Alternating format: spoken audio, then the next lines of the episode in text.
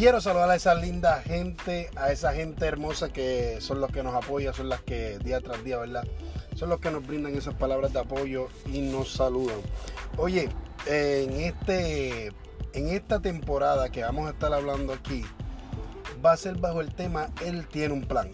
Él tiene un plan, Él tiene un plan para cada uno de nosotros, Él tiene un plan para cada persona que Dios ha puesto para este tiempo. Él tiene un plan.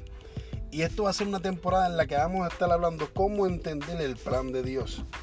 Y en este primer episodio, en este primer episodio del podcast, vamos a estar hablando cómo entender a Dios. Cómo entender a Dios. Se nos da la pregunta en estos tiempos de que será fácil entender a Dios, será fácil poder conocer quién es Dios o, o cómo opera Dios. Esa pregunta no, de tiempo en tiempo se genera por la razón de que Dios es un Dios sumamente grande, sumamente inmenso. Y a veces queremos encajonarlo, queremos poner en un proceso o en un, o en un sistema o en un, o en un plano a Dios. Y algo tan grande, algo tan inmenso como Dios, Tú no lo puedes poner en un, en, un sistema, tú no lo puedes poner en, en una operación, tú no lo puedes poner en ni siquiera ningún pensamiento humano, porque si pudiera caber todo concreto en un pensamiento humano, entonces no sería Dios. Entonces, para poder entender a Dios, lo primero es que tienes que comprender es que Dios es mucho más grande, es mucho más inmenso, es, Dios, es soberano. ¿Por qué comienzo hablándote de esto? Porque cuando se nos da el momento, la oportunidad que empezamos a entender que tenemos planes con Dios, Dios nos hace un acercamiento, nos dice en qué nos va a usar, para qué nos ha llamado este tiempo. Y se nos hace difícil entender cómo Dios lo va a hacer con nuestras habilidades, con nuestro talento o con lo que nosotros tenemos. Muchas veces cuando se dé ese llamamiento, lo que nosotros tendemos es a decir, no, yo no cuento con las cualidades, yo no soy el más indicado, quizás Dios se equivocó, porque no, no soy lo que Él está esperando. Pero para tú poder entender a Dios, tienes que entender que Él es soberano y Él estuvo en tu futuro, está en tu presente y también estuvo en tu pasado. O sea, que el final de la película, el final de, la vida tuya, quien la vio fue Por tal razón, Él te dice, yo voy a cumplir la cabalidad, el plan que yo tengo contigo. Entonces, ¿qué sucede? Que cuando tú empiezas a entender a Dios de esa manera, de que no es por lo que tú tengas que Él te está llamando, sino porque Él lo va a cumplir, entonces tu perspectiva cambia. ¿Por qué? Porque a veces eh, en estos tiempos se nos enseña y a través de las iglesias, a través de predicadores, que a veces enseñan esto de esta manera, de que Dios tiene como una forma de operar, de que Dios no cambia, de que Dios eh, tiene como un sistema que lo rige. Él tiene su propio sistema, pero no encaja en un pensamiento humano, no, no encaja en, en, una forma de operar en que el ser humano lo pueda percibir. ¿Por qué razón? Porque si nos vamos a los tiempos bíblicos, te voy a enseñar esto para que comprenda que Dios es un Dios sumamente radical, que hace cosas que para el humano no tiene sentido, por ponerle una palabra, por ponerle una palabra que pueda acercarse a explicarlo. ¿Por qué te digo? Porque tenemos un Dios que saca un pueblo de, de, Egipto, al pueblo de Israel, a través de Moisés, lo lleva al Mar Rojo y en el Mar Rojo lo abre. No le puso a dar la vuelta al mar, sino que abre el Mar Rojo. En otro, en otro, en otro caso sería, me llevaste hasta aquí para morir, pero ya Dios tenía un plan. Vuelvo y te digo, Dios estaba en tu futuro. Por eso a lo mejor no te hace sentido que Él te lleva a un mal donde quizás tú no puedas pasarlo, pero como Él sabe que Él va a abrir el mal, pues entonces Él está tranquilo. Ahora, para el humano eso no tiene sentido. Porque piensa, wow, ¿por qué Dios me tendría que llevar por el mar rojo? ¿Por qué Dios me tendría que pasar por el medio del mar? No me podía llevar por un camino más fácil. Lo que pasa es que Dios tiene todo el plan completamente, fríamente, por decirlo así, calculado. Entonces, nosotros lo que debemos es acomodarnos al plan de Él. Dios, vuelvo y te digo, Dios es un Dios radical. Si algo le ha traído nostalgia, si algo le ha traído curiosidad a los científicos en el día de hoy es de poder entender y comprender cómo un Dios tan grande pudo hacer lo que tú y yo vemos hoy en día. Lo que son la tierra, lo que es el sol, lo que son los animales, lo que es el ser humano. Se le hace difícil. Eso es lo que ha sustentado la, eh, la, visión y el objetivo de los centros de investigaciones. Porque tratan de entender a un Dios que es muy grande en una mente humana. Y no va a poder, no va a poder pasar así. Por tal razón, tenemos que comprender que cuando Dios nos llama, cuando Dios nos busca, no es porque Él espera de nosotros que tengamos la, la capacidad completa o que estemos completos para trabajar en su función. No, al contrario, Él espera precisamente que tú estés incompleto para entonces trabajar contigo. ¿Ok? Entonces, ese, es lo primero que tú debes de entender. Dios es un Dios sumamente inmenso. Vemos un Dios que llama a Moisés en medio del desierto y empieza a enseñarle milagros. Le enseña, le enseña las manos eh, enferma, después viene y se la sana, empieza a enseñarle la, serpiente que sale de su vara. ¿Por qué? Porque él le, él le empieza a probar a Moisés cuando él lo llama que no es por lo que él tiene, no es por los recursos con con los que él cuenta, sino por lo que Dios puede hacer con él. Me impresiona una, una parábola que dice Jesús cuando habla del hombre que dio los dones y vio a este muchacho que cogió el don y lo enterró, lo escondió, dijo, mejor yo se lo escondo para que no se le dañe, para que no se le maltrate, para que no se le haga nada, no se le dé un rayazo. Pero sin embargo, cuando Dios lo confronta, cuando Dios el Señor habla con este siervo, que el siervo pensaba que estaba haciendo algo bien, por su inseguridad, por su incredulidad, por su poca fe en Dios, Dios lo confronta y le dice, ¿por qué razón lo escondiste? La dirección o la instrucción era, multiplícalo. La instrucción directa era, hazlo funcional, hazlo que se multiplique, hazlo que opere, hazlo que saca fruto. Y el, el siervo no entendió eso. El siervo mejor quiso esconderlo pensando que estaba haciendo un bien. Quizás nosotros a veces pensamos que nosotros estamos haciendo un bien cuando cogemos y lo que, lo que nosotros tenemos con lo que contamos ahora, venimos y lo escondemos. A través de la timidez, a través del miedo, a través del temor, cogemos y escondemos lo que Dios nos ha dado. Sin embargo, Dios le dice a este siervo, oye, yo no te puse esos dones porque yo esperaba que tú con tu propia fuerza lo multiplicaras. No. Él dijo, yo lo puse en ti porque yo soy un Dios soberano. Tanto es así que cosecho aun cuando no siembro. Lo que te está diciendo es que Él no espera que tú lo hagas con tu propia fuerza porque quizás no lo vas a poder lograr. no, realmente no lo vas a poder lograr. Pero a través de la fuerza de Dios, a través de que Dios esté sobre ti, va a ser una multiplicación. Si nos vamos a los términos numéricos, en un término numérico un cero no significa nada, pero un cero en la mano de Dios es multiplicación.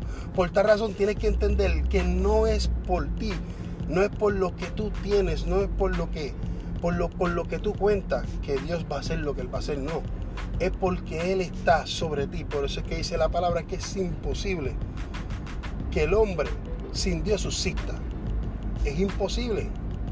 Es imposible completamente poder hacer un plan por el cual Dios te ha llamado, completarlo sin la intervención de Dios. Es necesario que Dios esté en nuestra vida. Pero a veces nos complicamos pensando en muchas cosas de que nosotros no lo tenemos, nosotros no cumplimos con todos los requisitos, no soy igual que aquel, no soy igual que aquel que lleva quizás trayectoria, no hablo igual que aquel, no canto igual que aquel, no tengo el dinamismo que tiene aquel y nos comparamos. Sin embargo, cuando Dios te llama, no te compara con nadie. ¿Por qué? Porque Él ve la obra terminada, porque la buena obra que Él empezó en ti, mira lo que dice la palabra, Él la terminará. Él es el que va a terminar la obra, tú lo que tienes que creer. Me gusta algo que hizo Abraham tan pronto Abraham, ya habiendo pasado muchos años de su vida, ya tenía eh, una edad avanzada que para el siglo XXI ya no tenía mucho funcionamiento, era un anciano. Tú decías, no, no sirve para mucho. Sin embargo, cuando Dios lo llama, este hombre se encontraba en una posición socioeconómica muy bien, muy estable. Tenía, económicamente estaba bien, tenía su familia, estaba bien, pero sin embargo Dios lo saca de su zona de confort. Y Dios siempre va a provocar que tú te salgas de tu zona de confort para entonces Él poderte bendecir.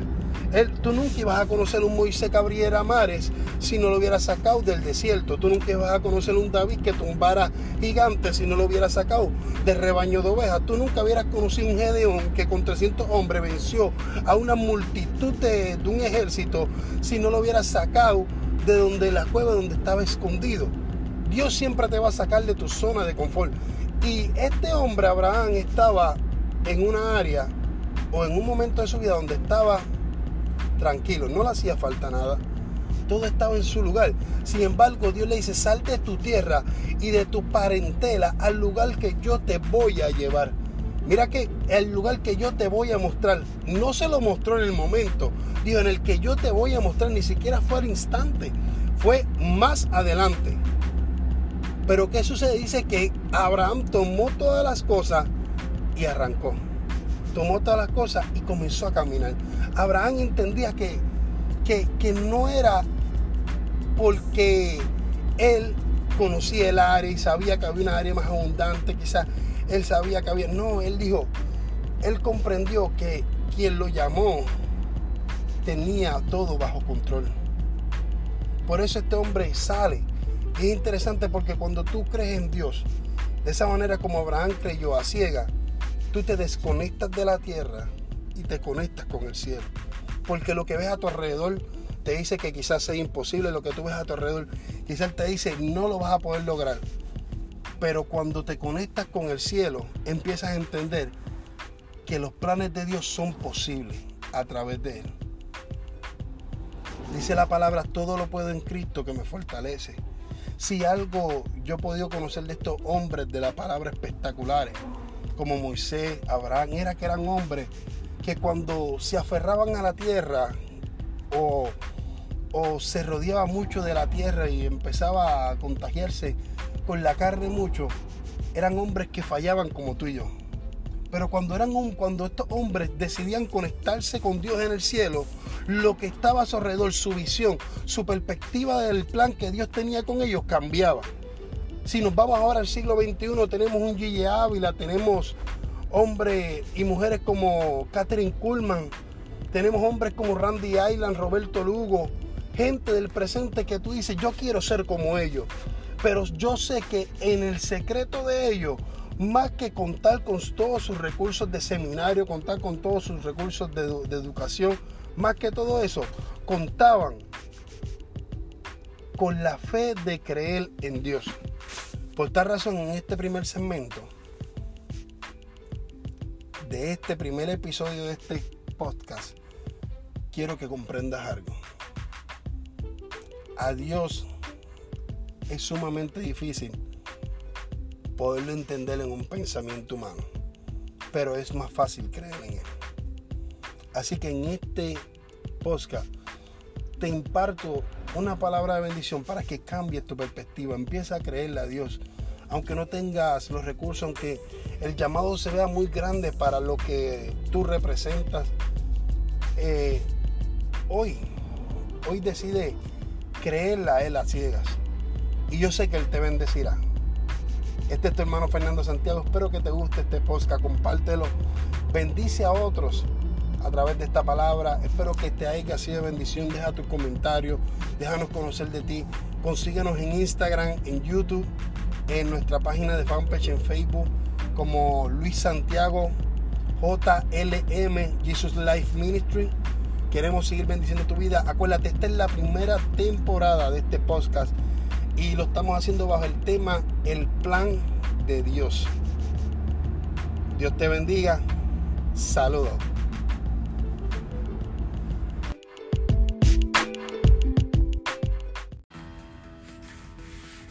Saludos, saludos nuevamente. Oye, gracias por escuchar los podcasts anteriores. Quiero compartir nuevamente contigo, tener una conversación de tú a tú contigo, este que te habla para recordarte siempre, Fernando o Luis Santiago. Luis Santiago me puedes conseguir a través de la página de Instagram, a través de Facebook, a través de YouTube, eh, Luis Santiago JLM, Jesus Life Ministry. Y quiero compartir contigo hoy esta frase o esta pregunta reflectiva que y también curiosa, es como curiosa también. Dice, la, le puse como tema esta palabra, esta frase. Hambre o deseo de comer. y quizás ahora mismo cuando lo estés escuchando, quizás estás, estás en tu momento de, de, receso, en tu lunch, quizás estás tomando tu, comiendo unos snacks y, te dará gracia lo que, lo, que, lo que estoy hablando. Pero sí me parece muy interesante y por qué le pongo este tema. Y es porque si algo compara la, relación de Dios y el ser humano, si, si en algo comparativo hace referencia a la palabra, es al hambre. A, ese sentimiento que el cuerpo, que, que, que emana del cuerpo cuando hay una escasez de comida, pues el hambre que indica que hay una escasez de comida, de comida, podemos ver que es lo que Jesús o Dios relaciona con la, con la relación que debemos tener con el Padre. Y es interesante porque aunque parezca lo mismo, no es lo mismo. Hambre no es lo mismo que deseo de comer. Quizás tiene una similitud, quizás tiene que, ¿verdad? Tiene que ir en conjunto. Pero la hambre es una escasez generalizada de alimentos básicos que padece un cuerpo. O sea, ¿qué te indica esto? Que si no puedes comer, no puedes vivir. Si no puedes alimentarte, quizás no tengas mucha durabilidad. Si no te alimenta, tarde que temprano, vas a sentir los efectos de, esa, de, ese, de ese alimento que no está presente en ese momento en tu vida. Si tú no te alimentas, tarde o temprano vas a empezar a sentir débil, tarde o temprano vas a empezar a fallar en tu trabajo. ¿Por qué? Porque el alimento no está presente. El alimento tiene como función dar fuerza, dar vitaminas, dar los, los minerales y las vitaminas que el cuerpo necesita para que funcione de manera correcta. Ahora, ¿por qué te trago esta diferencia? Porque el deseo de comer no es lo mismo. Y quizás Tú, tú, piensas que sí, pero el deseo de comer quizás muchas veces se refiere a que ya, está, ya, ya estás alimentado, ya estás saciado, pero simplemente quieres o deseas comer algo diferente porque te gusta o porque tus ojos lo están viendo, tus ojos los están acariciando. Y, y ahí hay un problema, porque si lo llamamos a la vida espiritual, a veces el deseo de comer te va a llevar a desenfocarte de Dios. Porque si algo puede hacer Dios es saciar la hambre que nosotros tenemos de Él. No hay otra manera de, de, que esa hambre sea saciada si no es a través de Dios. Por eso el salmista dice en el, en el capítulo 63 de Salmo, dice esta palabra, dice, Dios mío, eres tú, de madrugada te buscaré, mi alma tiene sed de ti y mi carne te anhela. Qué lindo que David muestra una hambre, una hambre insaciable, eh, refiriéndose a su relación con Dios, diciéndole a Dios, yo no puedo vivir si tú no estás. Por eso, por eso es importante reconocer que no, no puedes venir ante Dios con simplemente un deseo de comer, porque los que vienen con deseos de comer se llenan o, no se llenan, sino que cumplen ese deseo, satisfacen ese deseo y ya se van. Por eso es que hay algunos que van a, los servicios de Dios por simplemente un deseo de un milagro. Van muchas veces con, a los servicios con deseo de que Dios los toque pero no van con esa hambre que, que les diga Dios o que Dios vea que digan, yo no me muevo de aquí hasta que yo salga lleno, hasta que yo salga full de, completamente de tu presencia. Eso era lo que le estaba diciendo David en, ese momento. En, e, y mira lo que expresa David. David era un hombre usado maravillosamente con Dios, un rey maravillosamente usado por Dios. Pero si algo expresa aquí David es que él dice, mi carne te anhela. No es que siempre, simplemente tengo ganas, mañana no me levanté con ganas, hoy tengo deseo, mañana no tengo deseo. Él está diciendo, tengo un anhelo incontrolable dentro de mí que si no eres tu Dios, yo no lo puedo saciar. Y eso es lo que quiero despertar en ti en este en esta pequeña reflexión que quiero traerte y es que haya una hambre insaciable de ti si algo va a fortalecer el ministerio tuyo, la vida tuya como cristiano en este tiempo tan duro es una hambre insaciable. ¿Sabes por qué? Porque hay personas que vienen con deseos de comer. Y los el deseo de comer solamente te va a permitir conocer el poder de Dios a distancia. Te lo voy a llevar de esta manera. Habían cinco mil personas que tenían hambre. Y Jesús hizo un milagro. Y cuando Jesús hizo un milagro, comieron y se fueron. Aleluya. Pero los que no, no solamente tienen un pequeño deseo de comer, sino los que tienen hambre, no simplemente se quedan por los panes y los peces, sino que se quedan por el dueño de los panes y los peces. Por eso es que yo no me, tú no te puedes conformar o no nos podemos conformar simplemente con lo que Dios nos da, sino tenemos que desear tener a Dios mismo presente en la casa. Si alguien conocía precisamente lo que significaba la presencia de Dios, era David. Por eso David,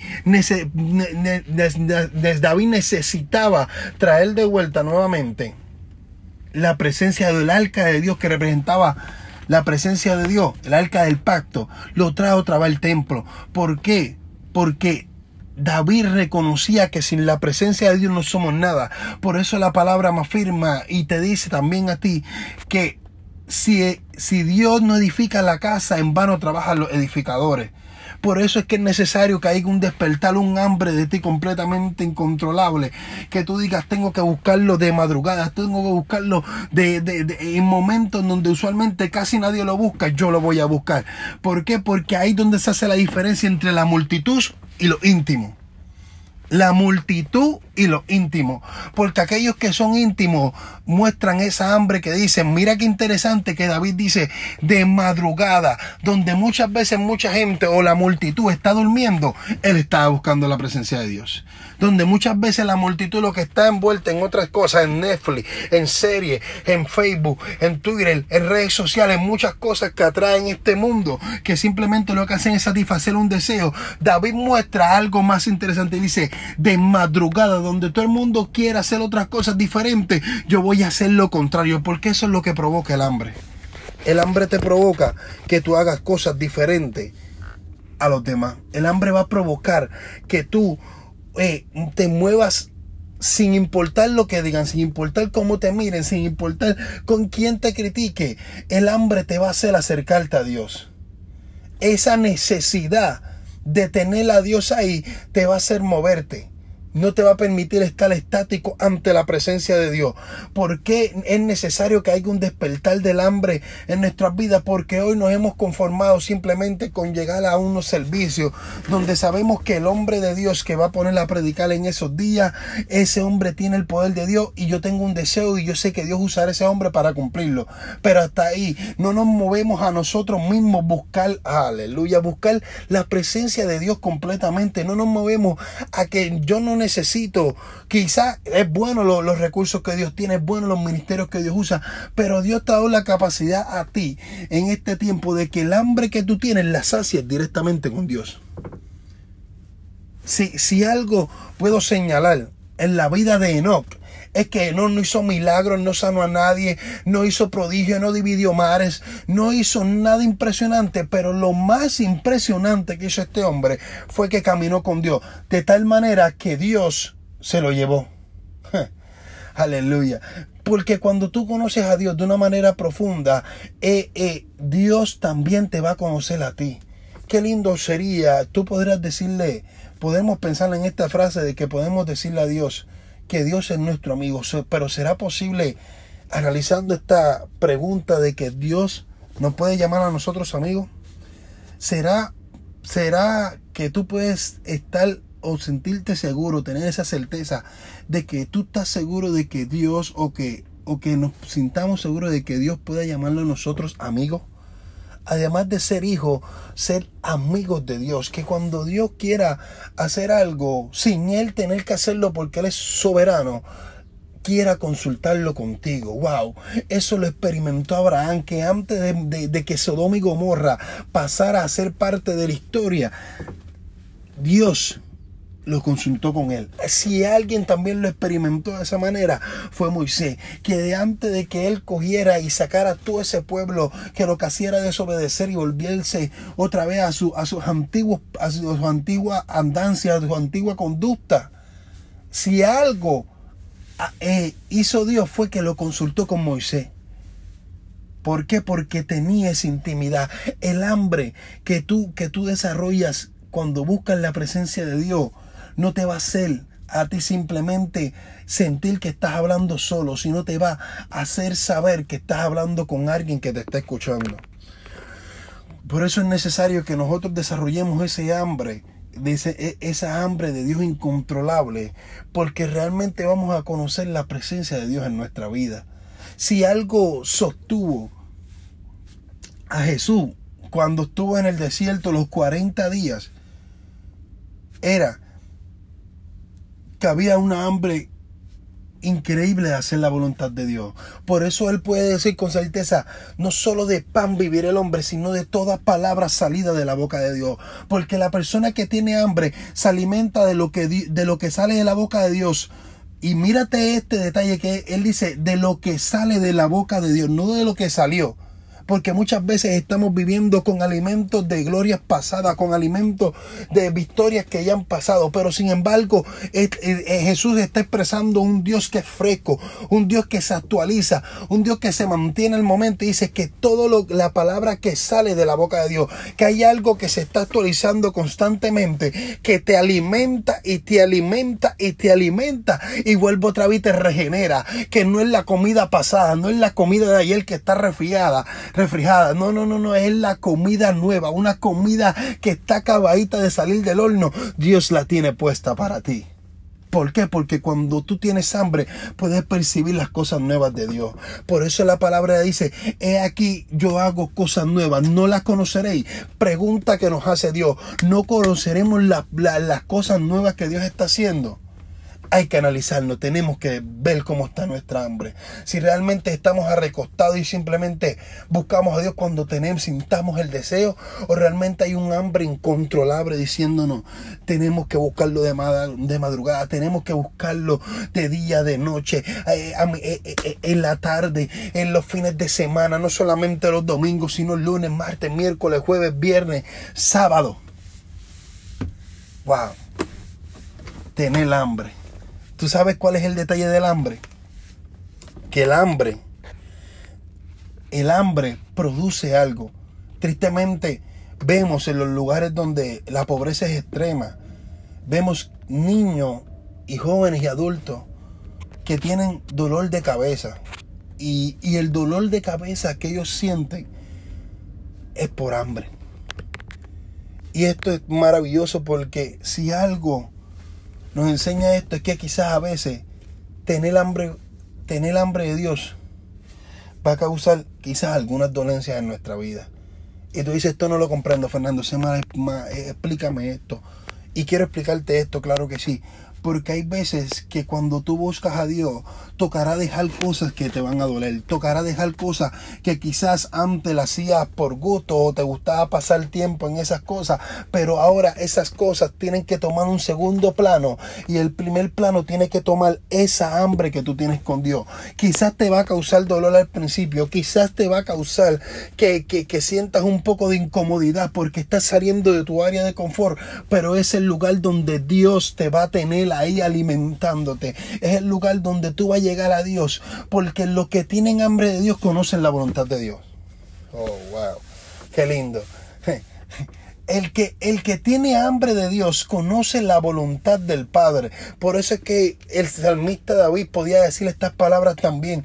Él puede decir, el hacer tu voluntad a mí me ha agradado. ¿Por qué? Porque al conocerlo me alimento de Él. Al alimentarme de Él tengo la revelación y tengo eh, eh, la, la, visión clara de lo que Él quiere. Entonces no me tengo que estar topando cada día preguntándome, ¿será que estoy haciendo lo que Dios quiere? No, porque como me estoy alimentando, me estoy alimentando de Él, estoy teniendo la visión de Él, estoy teniendo la voluntad de Él, estoy teniendo la misión de Él, estoy teniendo los pensamientos de Él.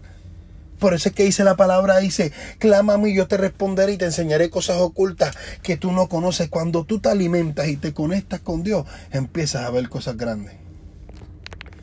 Por eso, hoy quiero señalar que no basta con simplemente un deseo. No basta simplemente con un deseo.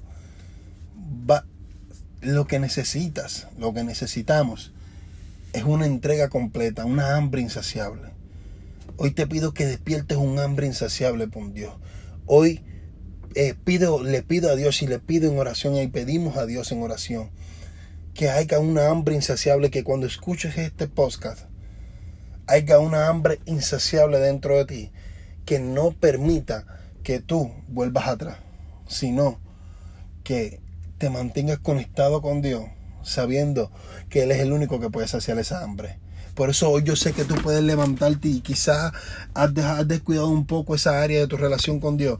Pero hoy quiero, hoy quiero confrontarte y quiero, quiero que hablemos cara a cara para que tú le digas a eso que no te permite acercarte a Dios, ya no, ya basta. Hoy yo me levanto, hoy yo voy a seguir hacia adelante, hoy yo voy a tomar las riendas de mi vida, hoy yo voy a poner las primicias y, y lo que es primordial en mi vida, yo lo voy a poner que es la presencia de Dios, porque si la presencia de Dios está primero, todo lo demás vendrá por añadidura. Si yo pongo a Dios primero, si busco el reino de Dios y su justicia primero, lo demás vendrá por añadidura. Así que tú levántate, tú hoy toma esa, eh, toma esa postura, tú hoy toma esa posición de un hombre que quiere hacer la diferencia y empieza a buscarlo con hambre y sed de Dios. Yo sé que tú puedes, yo sé que tú te puedes levantar, yo sé que tú puedes sacar de tu interior esa pasión incontrolable y ponerla toda a la disposición de Dios. Y yo sé que Dios hará cosas grandes para tu vida. Yo espero que te haya gustado este podcast. Sé que, sé que te bendijo, así mismo como me bendijo esta palabra a mí cuando Dios me la estaba dando. Y te pido que compartas este podcast. Sé que a otra persona le hablar, esto le hablará. Oye, permítenos seguir compartiendo esto. Ayúdanos, sé, patrocina esto de parte de Dios. Y gracias, de verdad, gracias una vez más. Mantente conectado. Vamos a seguir subiendo podcasts de bendición para, para, la vida de todo el mundo. Oye, joven, y acuérdate de estas palabras. Esta frase es para ti. Esta frase te la voy a regalar. Tú no eres el futuro. El futuro eres tú en el presente. Bye.